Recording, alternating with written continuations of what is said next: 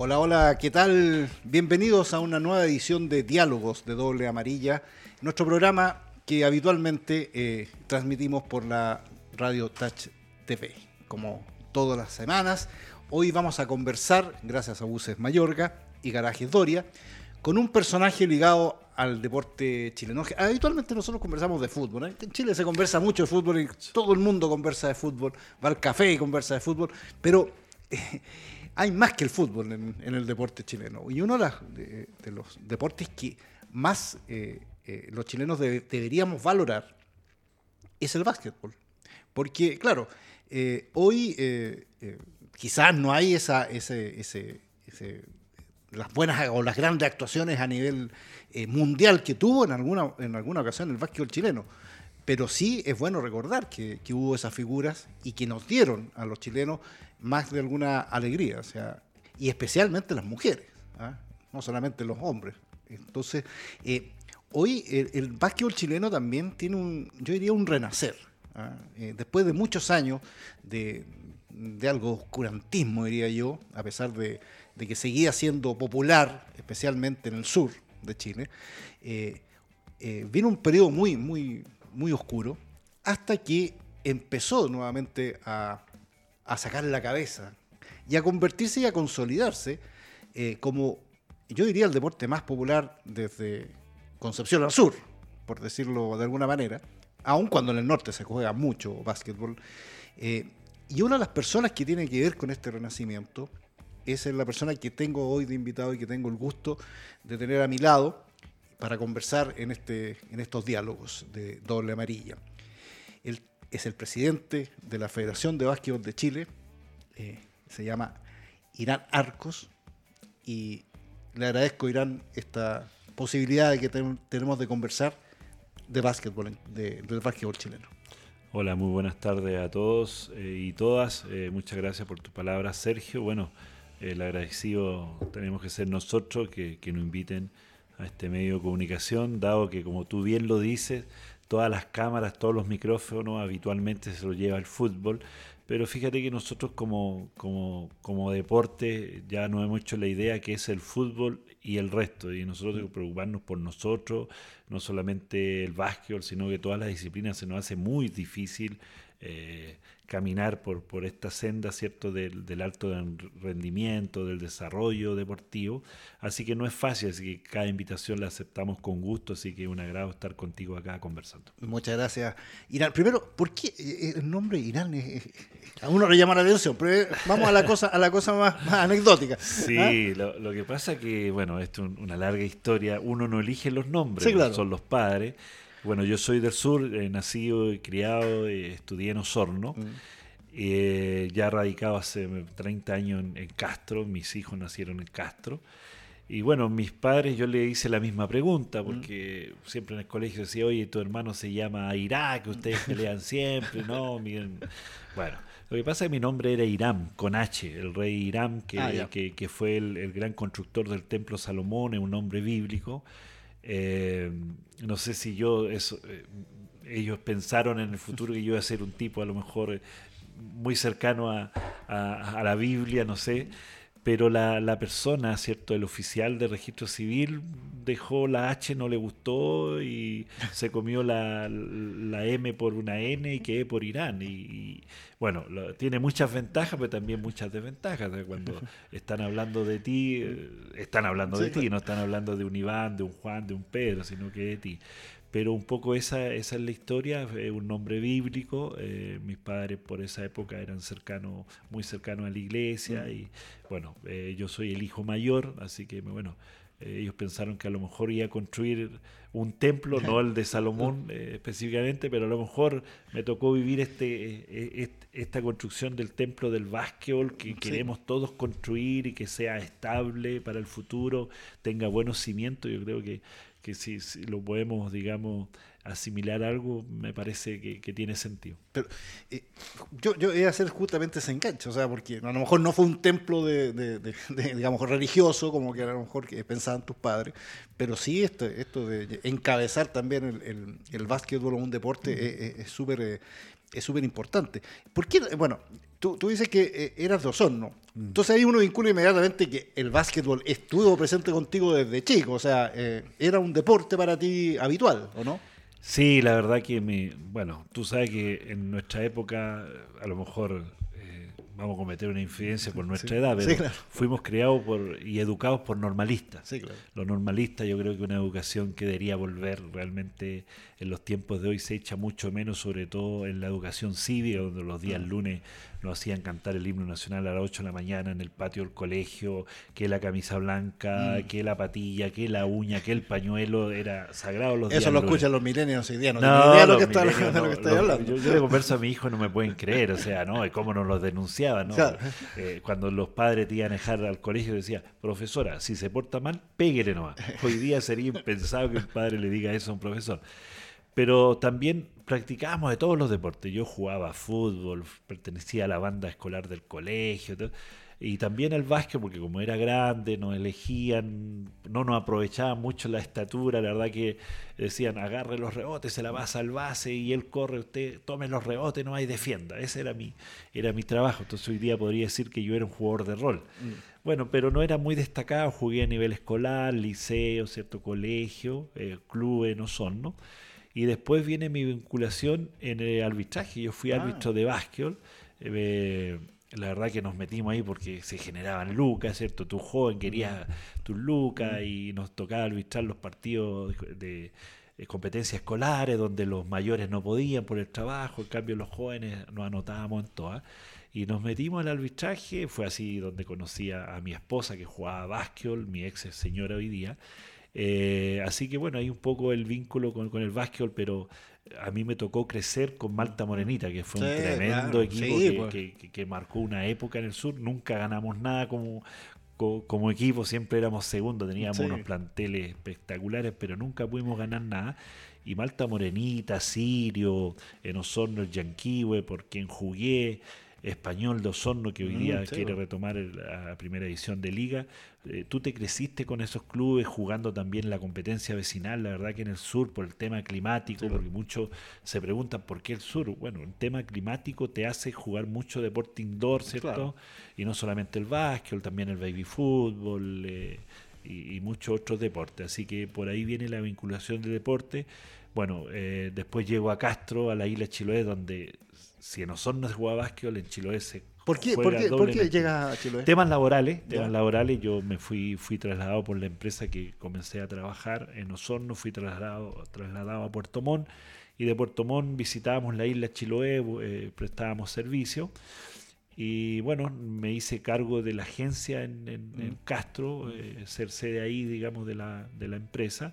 Y después, bueno, se, se me da la posibilidad de, de establecer un, mi residencia en, la ciudad de Castro, no solamente ir mm. durante dos días a la semana, y donde estábamos recién casados con mi ex señora, así que nos radicamos ahí, hicimos familia ahí, mis dos hijos son, son chilote y ahí ya más de 30 años, cual muy agradecido de, de la gente chiloé, en especial de la gente de Castro, y bueno, allá se juega mucho básquetbol mm. y hay una rivalidad entre Ancud y Castro. Pero Ancud es, siempre como el equipo más, eh, siempre ha sido como el equipo más grande, más sólido, más histórico, ¿no? Sí, yo, creo que en esa época, claro, Ancud ganó eh, Di Mayor, eh, mm. partido histórico entre Ancud Valdivia, Ancud Santiago, Ancud nos representó a nivel sudamericano.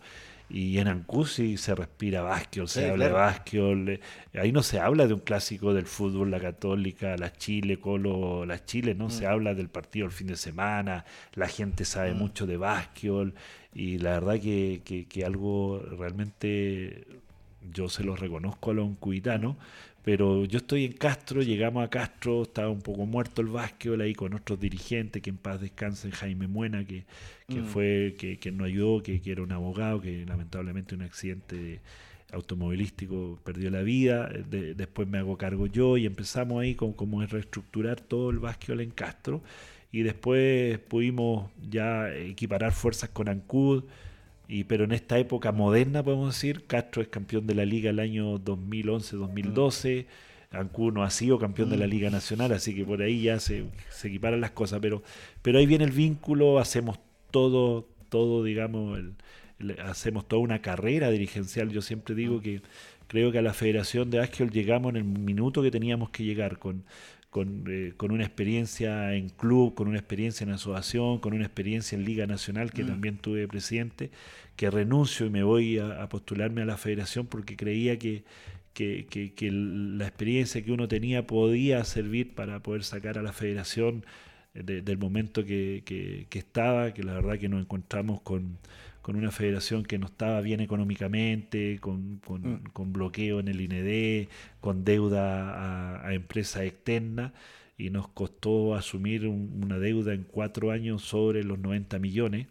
Eh, de deudas que estaban reconocidas, otras que aparecíamos después, entonces después decíamos nosotros, bueno, esto parece como el sombrero del mago, todos los días parece un conejo distinto, pero mira, hoy día podemos dar la tranquilidad que la federación goza de buena salud, hoy día no tenemos deuda, no le debemos a nadie, que realmente puedan, digamos, eh, presentar una deuda como corresponde con documento. Y dijimos en el minuto, bueno, si los que creen que le debemos, demándennos y eso va a ser una manera de poderles pagar, porque hoy día si todos dicen que les debemos, pasaríamos una eternidad pagando deuda. Entonces hoy día, oficialmente, formalmente, la federación no le debe un peso a nadie gozamos de buena salud, hemos firmado muy buenos convenios con, con sponsor, cosa que tampoco se veía años anteriores, así que estamos tranquilos. Eh, creo que hoy día la persona que llegue en cuatro años más, dado que nosotros no podemos ir a la, a la postulación, a la repostulación, lo cual me parece bien porque eso abre, digamos, que sigan apareciendo otros dirigentes, van a encontrar una federación en mejores condiciones que la que nosotros encontramos. Y eso es súper positivo. Hoy día lo que nosotros le decimos a nuestra comunidad hay que cuidar el básquetbol, de repente no escribir tanto en redes sociales porque eso nos ayuda mucho. Creo que hay que ocupar las instancias formales, hacer los reclamos, las sugerencias, las inquietudes eh, como corresponde, con respeto, donde podamos entendernos y, y, lo más probable es que van a encontrar una respuesta que puede ser favorable o no, pero una respuesta como corresponde. Así que este último tiempo la gente del básquetbol creo que debe dar fe de lo que yo voy a decir. El básquet tampoco ha estado en polémica. Hoy día ya no vemos a los jugadores de la selección adulta reclamando por la cama que es mm. incómoda, que la alimentación, que el viaje, que el bus, que no. Hoy día el compromiso que tomamos con los deportistas, sobre todo los del extranjero, que la verdad que yo le hago mm.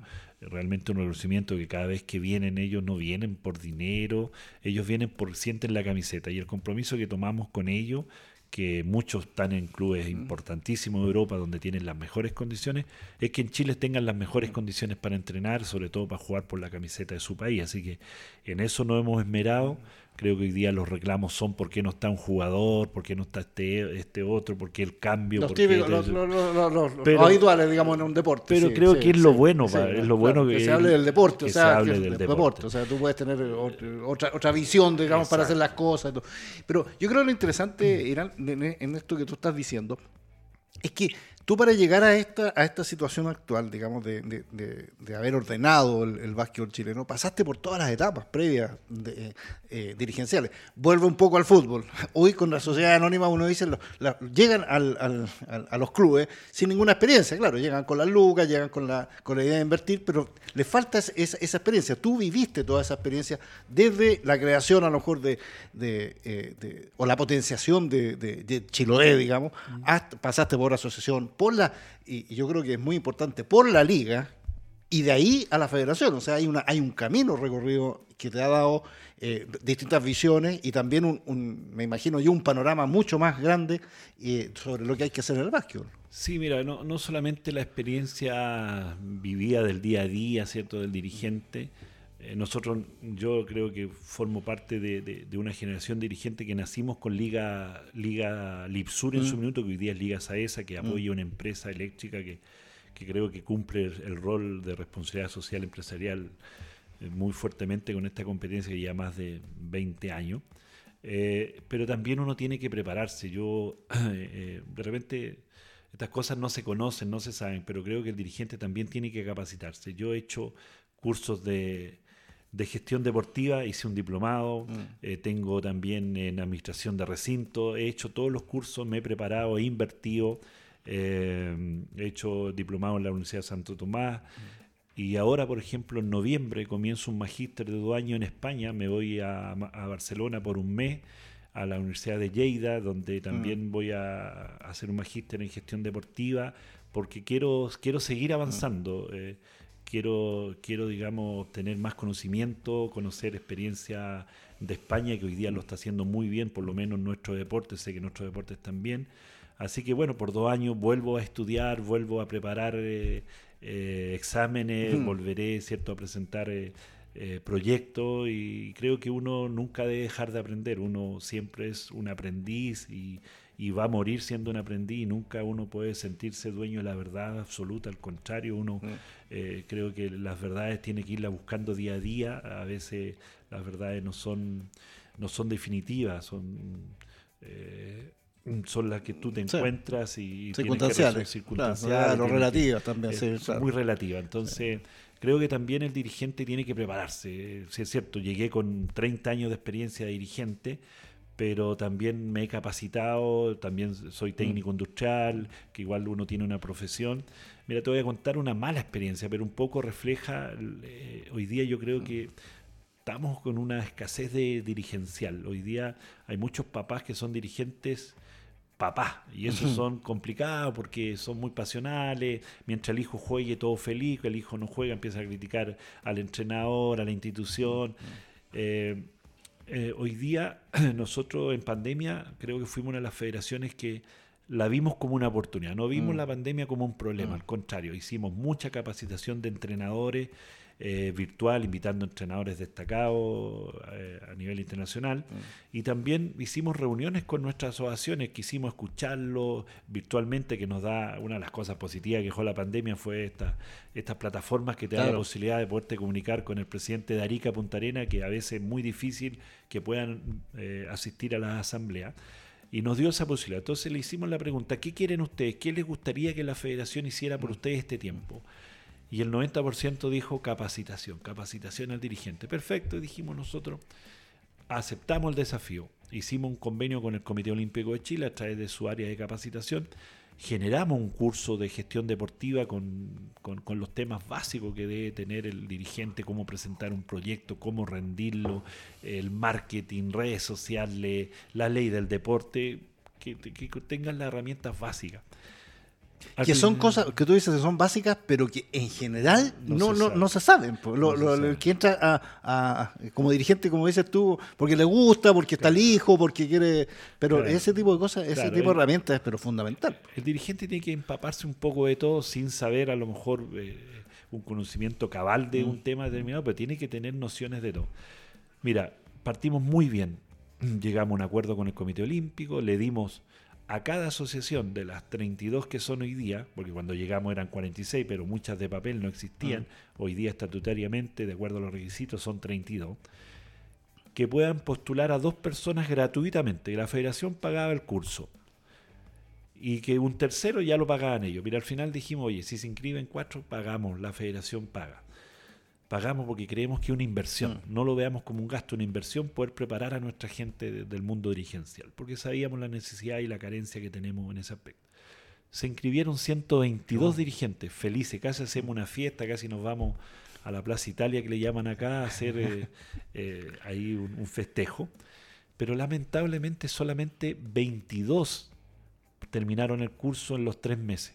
Algunos, Sergio, ni siquiera ingresaron a una mm. clase ni siquiera dieron las pruebas. Entonces, también nos dio mucha pena, mucho dolor, porque invertimos, primero que mm. nada. Segundo, queríamos que el dirigente se capacite, porque creo que es una necesidad.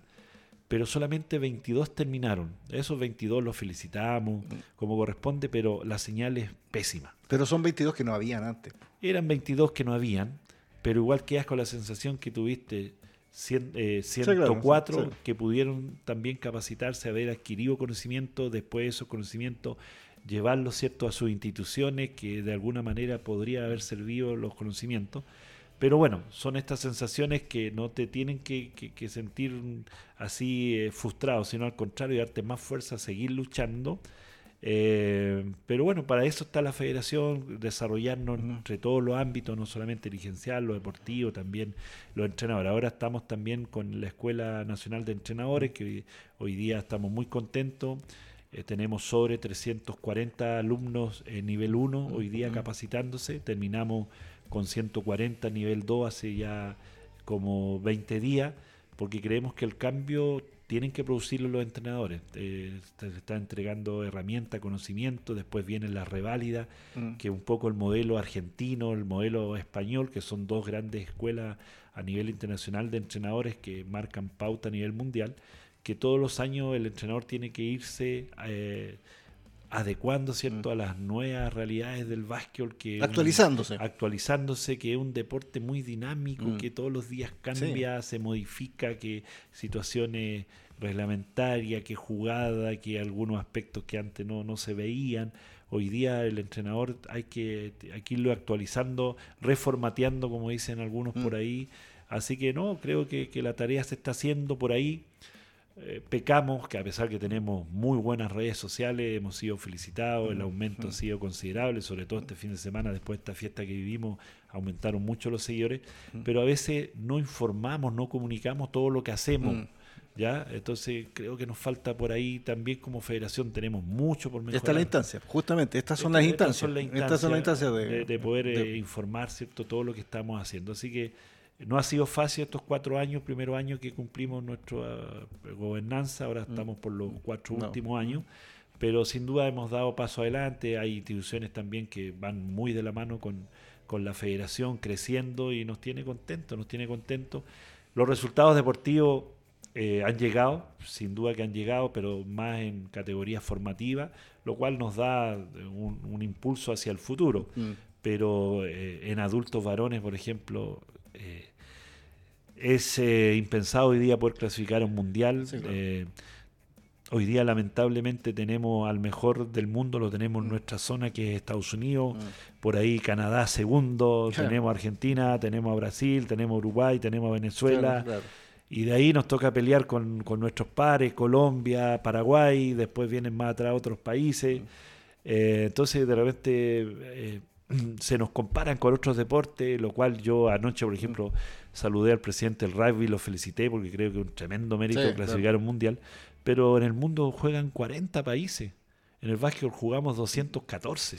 Entonces llegar a un mundial en el básquet realmente una odisea que, que la idea es soñar, tratar de llegar a un, juego olímpico, digamos. Este, juego olímpico, pero mira, eh, creo que mujeres estamos más cerca. Por eso que cuando nosotros dijimos, el, plan estratégico de estos cuatro años es el básquetbol femenino y el 3x3, que nos vino de, maravilla, ah, En este momento estamos jugando la Copa Nación en, Dominicana, jugando con Estados Unidos, con Canadá, con Puerto Rico, que en 5 contra 5 es muy difícil enfrentarte a estos rivales, pero en el 3x3 ya mañana viaja la delegación U18 a España, que vamos a pasar a jugar unos partidos amistosos, unos test match con España en 3x3 en varones y en dama U18, y de ahí se van a Hungría eh, yo viajo el, día viernes, voy a pasar a Madrid, tengo reunión con Jorge Garbajosa, que mm.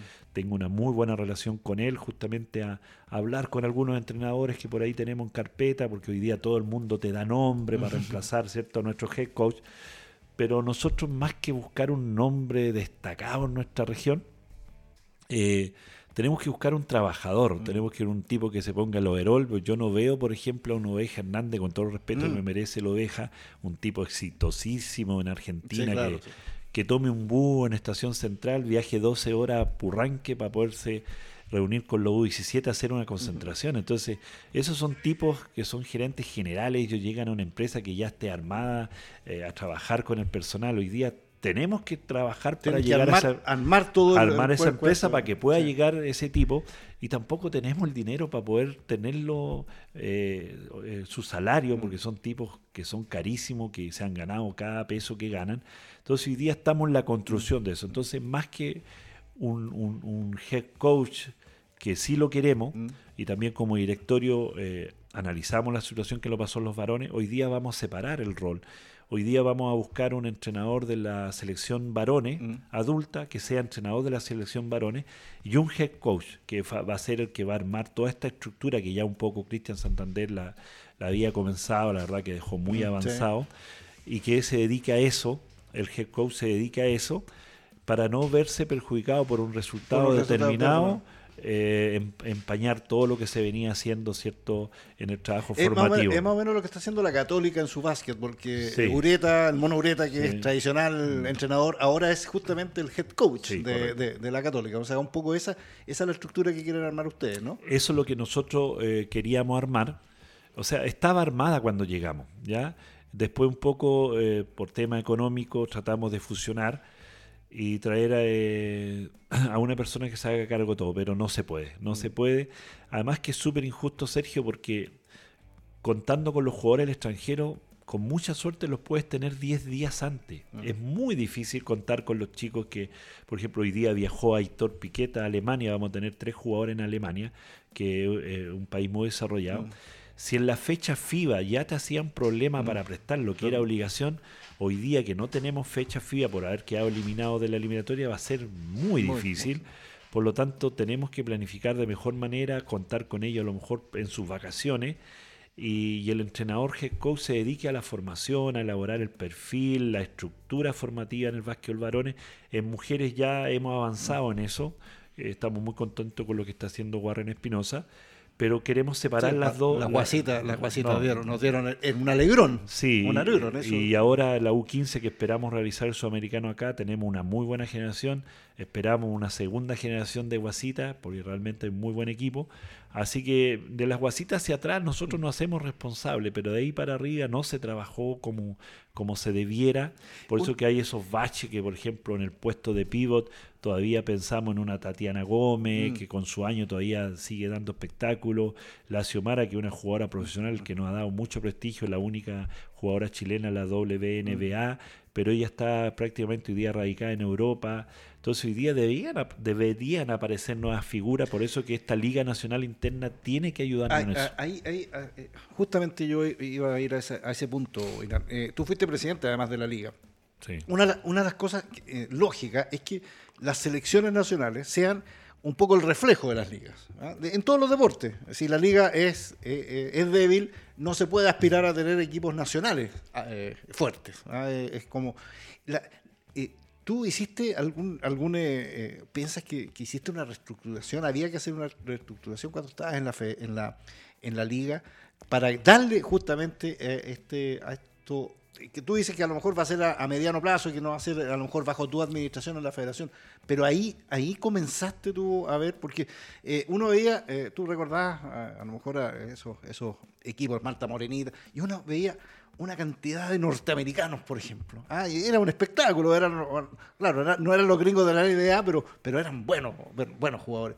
Eh, ahí es donde se, se, tiene que primero hincar el diente antes de, pasar a la siguiente fase, que es la de las selecciones y, la competencia internacional de, a nivel de selección. Mira, muchos a lo mejor van a coincidir con, conmigo. Yo creo que ya la rueda está inventada. Ya las, las grandes decisiones fueron tomadas. Hoy día creo que hay que aplicar algunos ejemplos en algunos países que se le ha dado resultado a nuestra realidad. Pero sin duda, si nosotros tenemos una buena competencia local, eso claramente en el futuro debiera verse reflejado en los resultados de las selecciones nacionales. Porque van a aparecer nuevas jugadoras, van a tener, vamos a tener mejores entrenadores, Vamos a tener preparadores físicos, nutricionistas, psicólogos en cada club. Si también tenemos una competencia extensa, no de dos meses, mm. yo te quiero contar, Sergio, que esta Liga Nacional Femenina, el año pasado nosotros comenzamos, pero fue una liga de transición, de vuelta después de la pandemia. Mm. La pandemia todavía no ha terminado, todavía sigue con nosotros. El, el, pic, de, digamos, de la pandemia. Aquí estamos separados por, esta barrera, por, por la pandemia.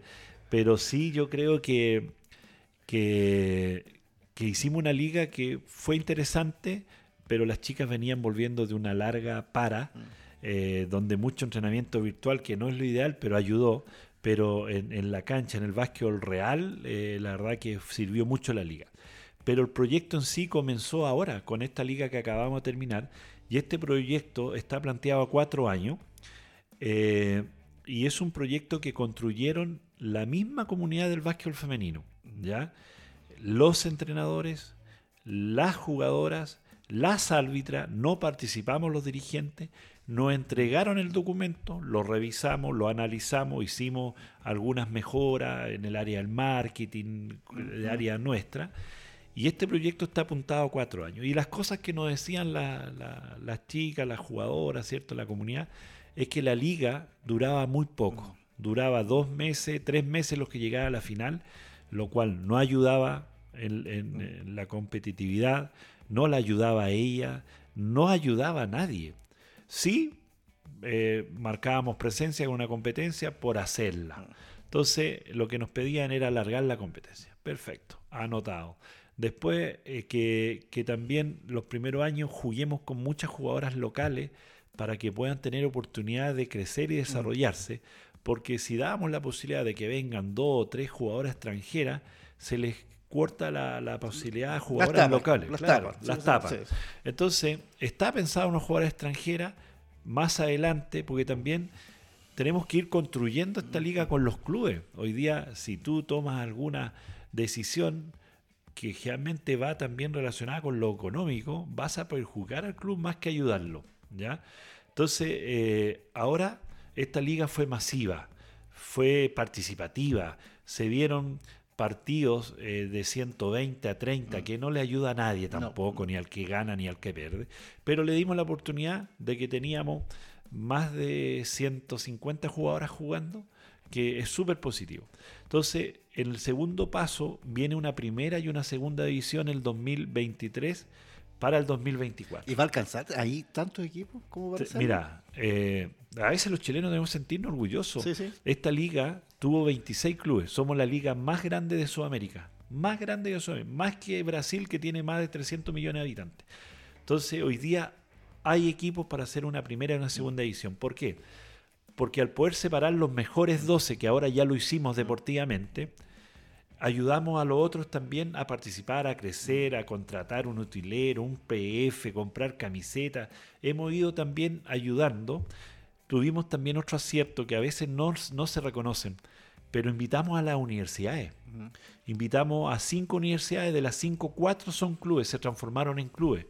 En la final que tú viste, ya llegaron dos clubes, la Universidad de Chile, que es club deportivo, la Universidad de Concepción, que ya era club deportivo hace muchos años, la Esportiva Italiana, que ahí es club deportivo, pero es la Universidad de Viña del Mar, mm, que mm. está ahí representada. Y eh, el, cuarto club que, que, fue, que es Payaco, mm. que, es de la zona sur. Pero también hicimos esa alianza con las universidades porque las jugadoras también, muchas son becadas por nuestras universidades nuestras universidades son eh, socios estratégicos en, en, el básquet. Y el que no lo quiera reconocer, sorry, pero yo mm. creo y nosotros como federación estamos convencidos de eso. Tuvimos muchas críticas, Sergio, eh, por redes sociales, que cómo invitábamos a las universidades, que las universidades eh, nos roban las jugadoras, porque aquí es muy fácil en Chile usar la palabra roba, pero sin saber que muchas universidades becan a las jugadoras. Mm. Entonces, es decir, mejor la pregunta, hacérsela internamente, ¿qué le damos nosotros a las jugadoras para que no decidan ir a jugar su universidad?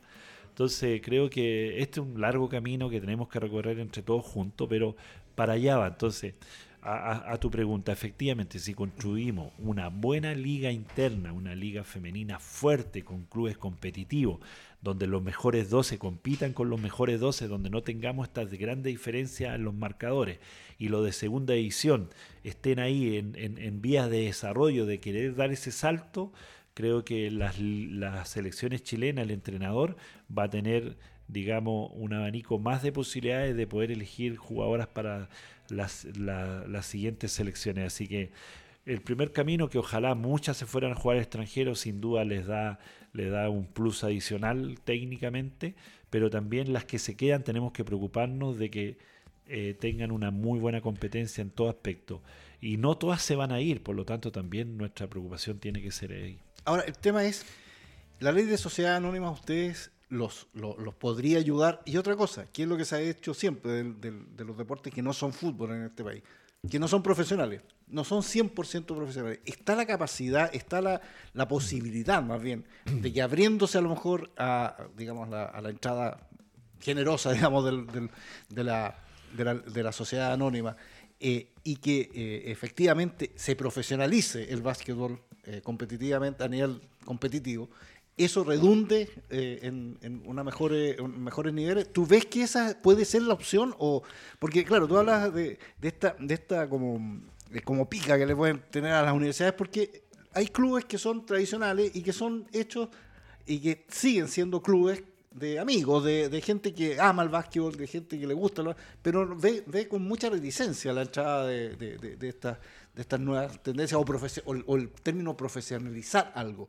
¿Cómo ves tú eso en, Chile? Mira, eh, sí, efectivamente, muchos clubes, tú sabes que todos los cambios eh, van, va a existir rechazo, siempre nos vamos a poner a los cambios. Pero nosotros como federación solamente eh, fuimos seguidores de los tres pilares fundamentales de FIBA. Si lo que hicimos, invitar a las universidades, no fue algo que a nosotros, digamos, se nos ocurrió 100%.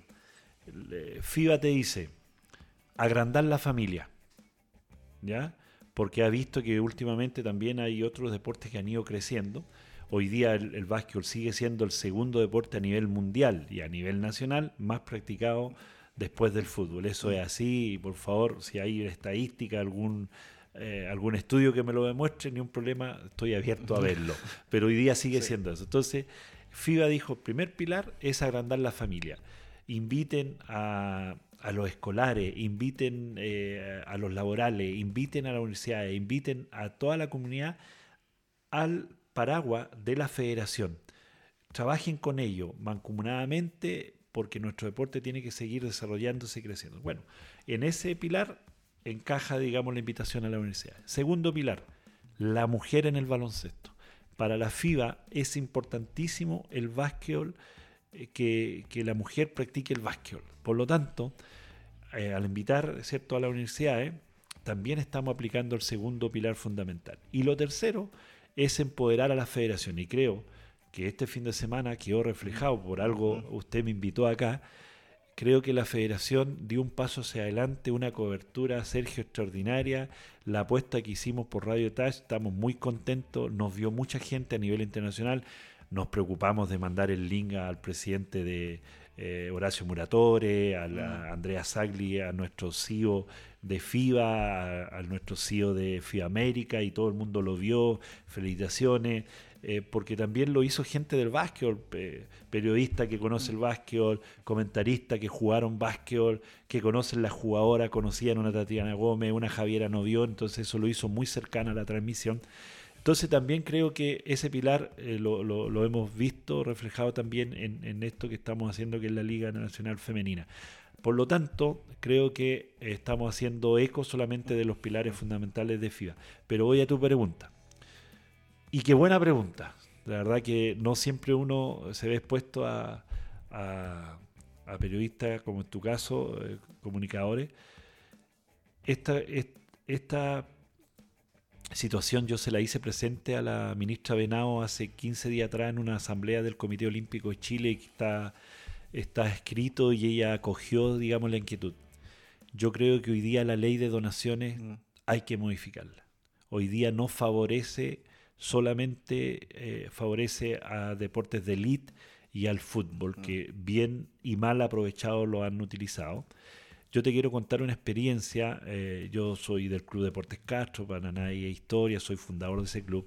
Nuestro club trabaja con donaciones, eh, nos hemos preocupado, hay un equipo de, profesionales que, colaboramos y hemos presentado proyectos de donaciones, hemos sido beneficiados, pero la verdad que eh, me acuerdo que un amigo, gerente general, porque en nuestro deporte generalmente te van a aportar porque te conocen, mm. eh, pero no porque a lo mejor te han convencido en el deporte. Bueno, una empresa determinada en, la ciudad de Castro aportó con un dinero importante y después el gerente me llama y dice, oye Irán, nunca más vamos a colaborar. Hemos tenido dos fiscalizaciones con esta de impuestos internos. Los tipos creen que estamos evadiendo impuestos, ¿cómo le estamos donando a ustedes? Mm. Entonces, eh, hoy día el empresario no tiene la seguridad de que su aporte sea bien visto, digamos, por la autoridad, en este caso impuestos internos mm. y otras entidades. Entonces yo te quiero contar la experiencia de España. Yo estuve con Jorge, el presidente, que es un destacado ex jugador, campeón de NBA, de Euroliga y hoy día es presidente de la Federación de Española. Y conversábamos, yo le decía a Jorge, eh, ¿dónde está el éxito? cómo tú financias todo esto. La verdad que visitar la Federación Española, no, tú no sabes si llorar o sentirte feliz porque vuelves muy, muy frustrado. Mucha feliz por ellos. Feliz por ellos. Pero bueno, son un país desarrollado y deportivamente lo han demostrado. Su presupuesto anual, mira lo que te voy a decir, son 18 millones de euros, que es el presupuesto total del, del deporte federado en el mm. país. Mira, una federación, tiene el presupuesto de todo nuestro deporte federado, o si no, muy cerca. Wow, dije, o sea, es difícil competirle a España. Pero aquí viene lo, que tenemos que copiar como ejemplo, y se lo, se lo di este ejemplo a la ministra. De los 18 millones de euros, tres vienen de ayuda del Estado, que por ley está a apoyar a las federaciones. Y el resto, los otros 15 millones, entran por sponsoreo, a través de la ley de donaciones. Mm. Entonces ahí tenemos una ley de donaciones que tenemos que revisar, que tenemos que leer, cómo podemos aplicar el incentivo al empresariado. Porque hoy día tú no pasas de la barrera del contador, mm. porque el contador dice no, no nos metamos ahí, porque no, no va a querer leer la ley, la ve muy en, con muchas trabas burocráticas y mejor no nos metamos. Entonces, si tú no pasas la, la puerta del contador, no tienes ni una posibilidad porque el gerente general o el dueño decir, a ver, ¿qué me puedes decir? ¿Apoyamos acá? El contador te va a decir mm. que no. Pero si el empresario ve que esto realmente le ayuda, y me da el ejemplo, Jorge me decía, mira, cuando una empresa nos aporta, nosotros es como que le damos una carita feliz que te colocan a ti en el jardín cuando mm. eres niño, le damos un certificado y ellos cuando postulan, por ejemplo el caso de las constructoras, me dicen las que hacen caminos, las que mm. hacen construcciones de casa y todo, aquí un dato a lo mejor para Cristian Díaz, eh, ellos cuando postulan a licitaciones públicas, les da automáticamente un 20% de porcentaje de puntuación contra otra que no haya hecho un aporte a la ley de donaciones.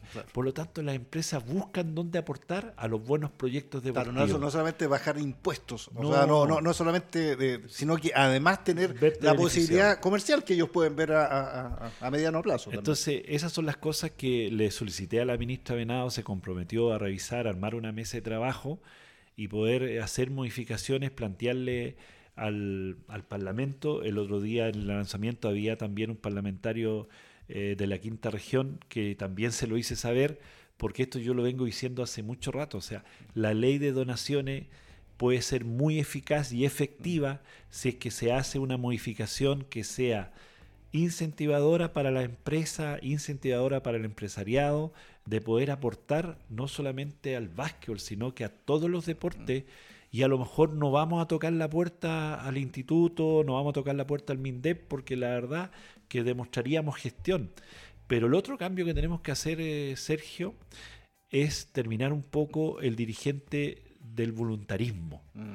Creo que son buenos, yo soy, vengo de esa comunidad, pero cada equipo tenemos que contratar un profesional.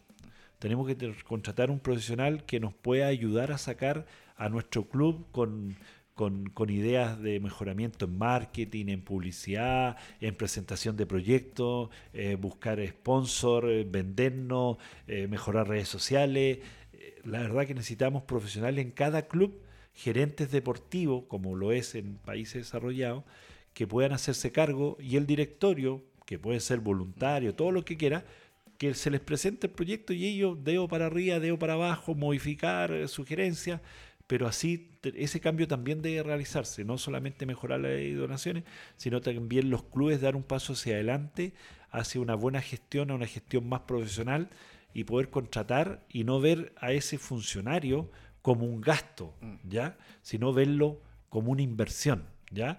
O por último, si no tienen esa capacidad, y estos son para los equipos de liga, que yo conozco a todos los presidentes, la mayoría, conozco la realidad porque igual eh, hoy día no participo tan activamente en mi club, pero sé las falencias que tenemos.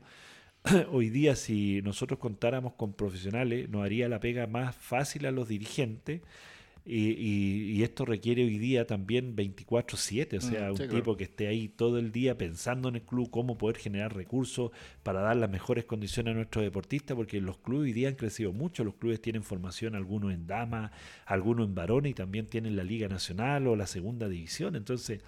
Eh, creo que los clubes también tienen que pensar de que la, institucionalmente tienen que dar ese paso hacia adelante. Entonces, tenemos mucho por mejorar, mucho para avanzar, pero creo que las herramientas están, tenemos que saberlas tomar eh, y saber cuál utilizar, digamos, para cada situación, pero eh, creo que el camino es muy esperanzador, creo que, que podemos ser más grandes aún de lo que hemos logrado ser en la historia, Actualmente a lo mejor no tenemos grandes resultados, pero en la historia hemos sido eh, vicecampeones del mundo, pues. jugando la final con Estados Unidos, donde hay una anécdota de Estados Unidos donde se pudo llevar el trofeo porque era muy grande en el avión en esa época. Ah, sí. Sí. Eh, somos el segundo país en mujer, en femenino. después de Brasil, que ha ganado 26 veces el sudamericano adulto varones, Chile lo ha ganado en 4, entonces estamos por sobre Argentina, que lo ha ganado en 2.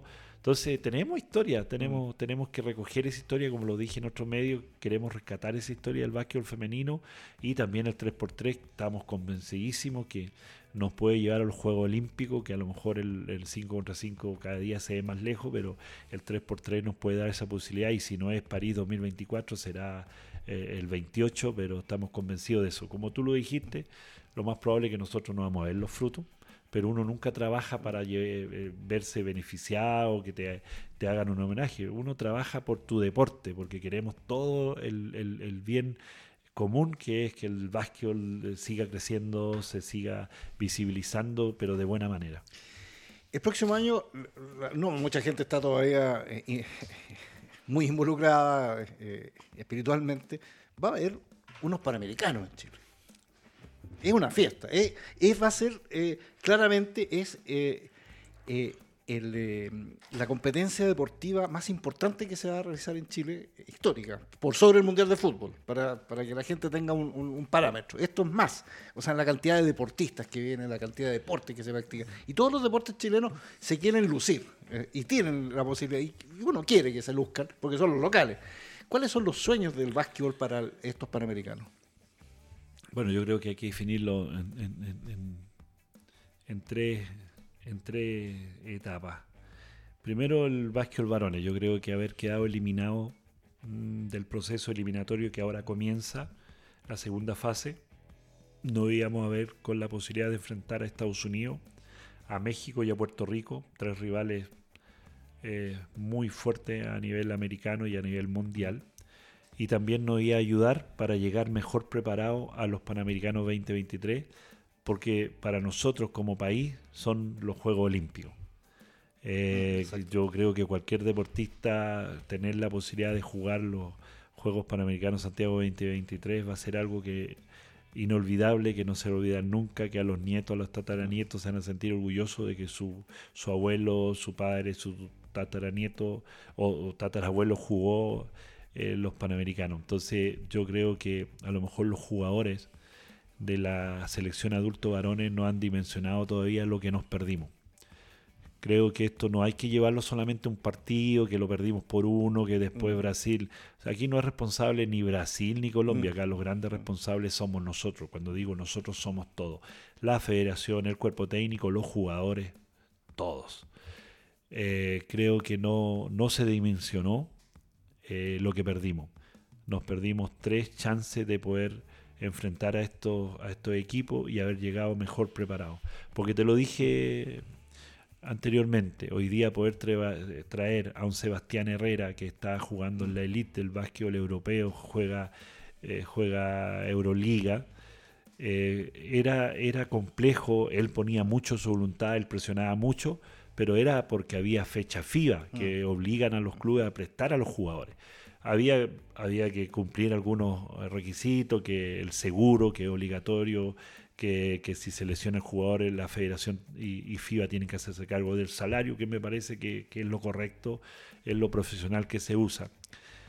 Pero hoy día solicitar un jugador de esta envergadura, donde el club invierte, donde eh, el club tiene pensado objetivos deportivos, traerlo a un cuadrangular que se nos pueda a nosotros ocurrir como preparación es inviable. O sea, es muy difícil. De hecho, a los Juegos de Sur ahora ya es complicado poder traerlo, así que hemos tomado la decisión de ir con un equipo 23 eh, eh, para ir armando también un equipo B para el futuro.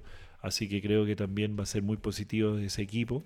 Eh, ya se está trabajando en, en, los 12 que van a ir a los de Sur. Y así nos quedamos con la única posibilidad en los varones de poder armar un cuadrangular previo a los Panamericanos en el mes de junio, julio del 2023, eh, porque vamos a tener la posibilidad de que los chicos van a estar de vacaciones. Es la única posibilidad en varones. Por lo tanto, yo creo que, que vamos a llegar competitivo, pero no, a lo mejor no nos va a alcanzar para la medalla que teníamos como objetivo. soy súper claro y súper realista. El esfuerzo lo vamos a hacer, pero creo que haber quedado eliminado de este proceso eliminatorio del Mundial 2023 nos, nos quitó la posibilidad de, haber jugado seis partidos a gran nivel con nuestros mejores jugadores, donde la mayoría está en el extranjero, donde el 80% del equipo está en el extranjero. Eh, así que en eso soy realista, pero sin duda que, vamos a hacer el mayor de nuestro esfuerzo en poder planificar con el próximo entrenador que llegue de la selección varones. En mujeres estamos muy contentos, hay un recambio generacional. Hoy día tenemos muchas chicas que están en, el extranjero, en Europa, en Estados Unidos, en Italia.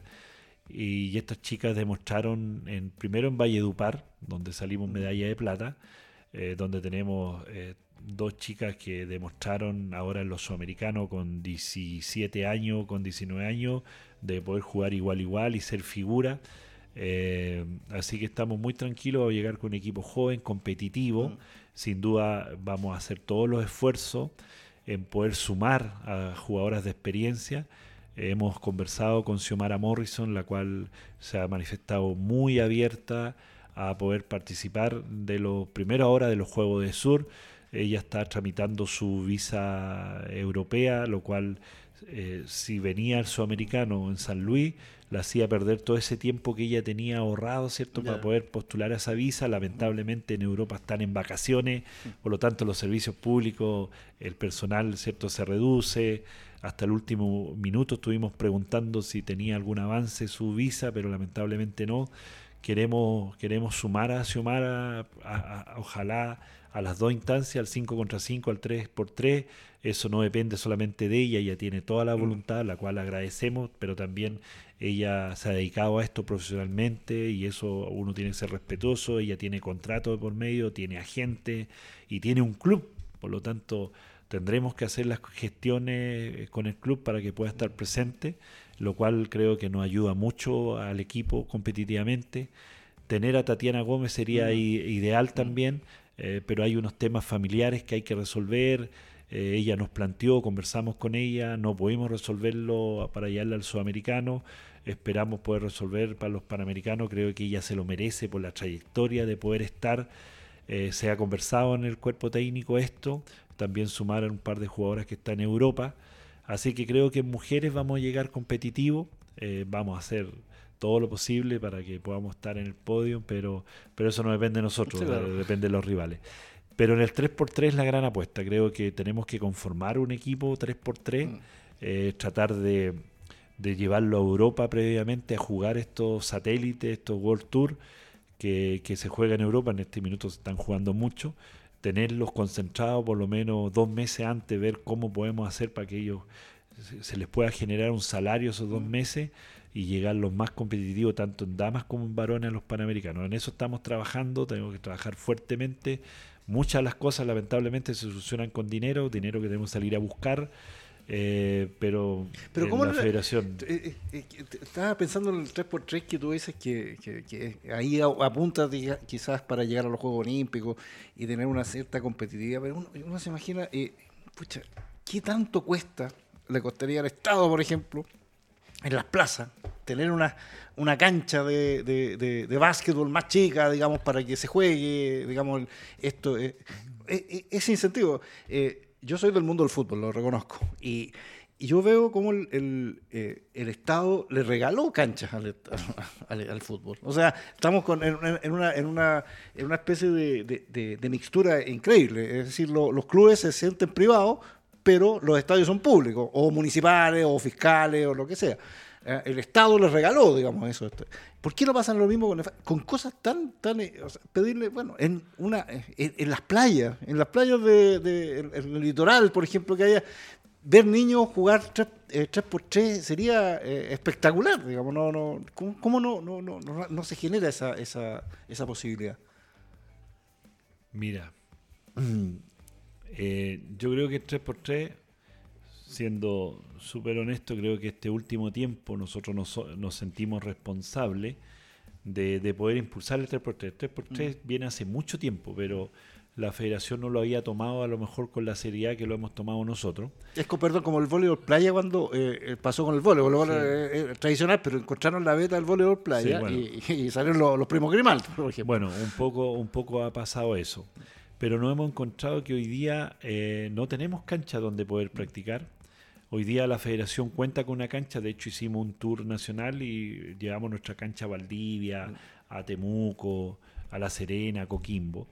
Pero hoy día tenemos que generar toda una estructura en el 3x3, una liga nacional también 3x3, ya estamos en conversaciones con el presidente de la liga nacional, ojalá también hacer una competencia en los entretiempos mm, como se hace en Argentina. Pero mira, no solamente el 3x3, Sergio, yo eh, cuando llegamos a, Santiago, eh, la selección chilena adulta no puede jugar en Santiago. Nosotros jugamos cuadrangular porque estábamos en pandemia, era sin público, y lo pudimos jugar acá en el CEO pero hoy día en Santiago de Chile, la capital de nuestro país, no existe un gimnasio con la capacidad mínima de 3.000 personas que exige FIBA para jugar un partido eh, oficial por la eliminatoria del equipo adulto. O sea, en Santiago no hay. Hoy día nuestra gran apuesta es el legado 2023, que nos va a dejar con una casa del deporte colectivo en el mm. Estadio Nacional, mm. que nos va a dejar dos canchas 3x3 en el Estadio Nacional, que nosotros aspiramos que, que podamos tener eh, sino la exclusividad, tener una prioridad de utilización, porque hoy día no tenemos cancha, hoy día lamentablemente después del Estadio Nacional Nataniel nos quedamos sin cancha, hoy día el entrenador de una selección no puede decir mañana entreno a las 10 de la mañana, yo le tengo que decir no, eh, porque hoy día lo ocupa la Universidad de Santo Tomás, lo ocupan otras disciplinas, y no es llegar y entrenar, entonces nosotros hoy día reconocemos toda la ayuda que nos da el Comité Olímpico, pero el centro de, entrenamiento olímpico ya colapsó. Sí, claro. Colapsó, esto fue hecho hace 10 años ah, y pensado hace 10 años atrás, pero hoy día el deporte ha tenido un crecimiento exponencial y, creo que inimaginable. Y hoy día todos los deportes necesitan espacio. Entonces Santiago 2023 va a dejar a muchos deportes legados y entre eso esperamos el básquetbol y poder tener canchas de entrenamiento en Santiago y también una cancha con un público estándar FIBA que podamos jugar de local acá y lo mismo en el 3x3. Entonces, hoy día tenemos mucho, mucha, mucho por crecer, mucha necesidad, pero, pero bueno, estamos esperanzados y a seguir trabajando y levantar la cabeza y no mirar para atrás porque eso no, no nos ayuda mucho tú eres un hombre identificado con el básquetbol. Dijiste eh, acá que no te puedes reelegir como presidente del básquetbol. ¿Qué vas a hacer de ti después de esto? O sea, que te has planteado porque tú no te vas a salir del básquetbol. O sea, vas a, ya, yo me imagino ya estás pensando en, alguna otra situación. A lo mejor algo internacional, digamos. ¿Por qué no tienes todo el derecho, como todas las personas, a progresar? A lo mejor a nivel internacional, ¿te gustaría algo? Mira, eh, haberme postulado para realizar este magíster que me va a llevar dos años, no va a ser fácil de viaje, eh, dejar muchas cosas de lado, es porque quiero seguir aportando, creo que, el deporte requiere de conocimiento, de experiencia. Eh, yo me parece bien que hoy día las federaciones deportivas nacionales, que somos 56, bueno, ayer fueron tres federaciones desafiliadas del coach, hoy día somos 53. De las 53, solamente 14 somos Federación Deportiva Nacional lo cual creo que es eh, muy importante para el deporte porque profesionaliza la gestión. A nosotros nos obligan todos los años a hacer una auditoría externa que tiene que ser enviada al Ministerio del Deporte, al INEDE, al COACH, porque si no, no podemos recibir recursos fiscales. Hoy día es muy difícil estirar las manos en la federación, lo cual creo que es muy positivo, pero también tiene restricciones. Entre esas, tú te puedes postular una vez, ser elegido y solamente repostularte una vez, lo cual me parece bien pero claro, claramente si yo eh, quiero seguir estudiando, progresando, es porque quiero seguir aportando después, no sé dónde, pero la idea es seguir aportando en el deporte, creo que, que, todo este enriquecimiento del día a día que me da el básquetbol y, en otras instituciones que pertenezco, creo que hay que tratar de, de aprovecharla y creo que sería muy egoísta de mi parte poder adquirir conocimiento y, de guardármelos para mí. La idea es seguir aportando donde me necesiten y bueno, llegará el momento que a lo mejor en, tres años más, cuatro años más, estaré en otra instancia que a lo mejor pueda hacer un aporte. va a ser seguro, va, va a ser algo que, eh, que, te vaya, que te va a motivar, que te va a, seguir eh, alentando a, permanecer en este camino. Irán, ha sido un gusto conversar contigo. Eh, nos fuimos de, tema en tema. ¿ah? Fue muy entretenido. yo creo que también es muy, es muy bueno que se hable de básquetbol, ¿ah? que se, se, hable así tan, tan claramente como, como nos diste hoy tu tu, charla. Así que te agradezco, Irán, te deseo a ti y al básquetbol chileno lo mejor. Eh, como yo dije al principio, el básquetbol chileno tiene historia, aun cuando mucha gente no la conozca. Y a eso hay que tender, a eso hay que apuntar. Eh, tú mismo eh, lo dijiste en algún momento, la gente tiene de repente eh, no, quiere que le prometan cosas, medallas, clasificaciones, títulos, ¿ah? pero hay que decirle a la gente que para conseguir eso hay que trabajar y hay que igualarse en muchas cosas que estamos bien atrasados, digamos, con respecto incluso no, no, no a, los mejores del mundo, sino que incluso ante los del barrio, ¿ah? donde el básquetbol chileno llegó a ser siempre considerado entre los tres mejores del continente y eso ha ido bajando. Así que, eh, primero, eh, eh, decir eso y segundo, como te digo, Irán, agradecerte y darte todo el apoyo. Y obviamente tienes acá tu, tu espacio para cuando lo, requieras también. Yo creo que tú lo, tú lo dijiste, hay que saber comunicar esto, hay que la gente tiene que saber que existe. Y, acá en diálogo de Doble Amarilla está absolutamente invitado en forma eh, frecuente para que tú, lo que tú desees, así que te, lo agradezco. No, agradecido a Radio Touch, a ti Sergio por, por darme este espacio en tu programa, hablar de otro deporte que no sea fútbol, realmente eh, eso es positivo. Eh, claro, como dices tú, sin duda a veces la gente quiere más, exige, pero no es fácil, no es fácil lograrlo, se requiere de muchas cosas antes, de proyectos, de ideas, de acciones, pero la tranquilidad que le podemos dar a la gente que el directorio de la Federación de Básquetbol de Chile hace su mayor esfuerzo por nuestro deporte crezca, eh, se visibilice, como digo, de buena manera, no de mala manera. Y, el mensaje sería a toda la comunidad, cuidemos el básquet, cuidémoslo, nos ha costado mucho recuperarlo. Eh, hoy día no se ayuda mucho con redes sociales, ni descalificando, ni, ni, eh, haciendo calumnia ni injuria. Creo que hoy día el básquet los necesita unidos más que nunca para poder salir adelante y sentirnos orgullosos en nuestro reporte. Así que agradecido, ha sido una, una amena conversación y bueno, siempre dispuesto cuando nos inviten, aquí estaremos. Muchas gracias. Muchas gracias a ti, Bueno, y a la gente que nos estuvo siguiendo a través de las diferentes plataformas, les, agradecemos. Eh, siempre gracias a la compañía de buses Mayorga y Garaje Doria. Nos estaremos viendo en una próxima oportunidad para seguir conversando de deporte.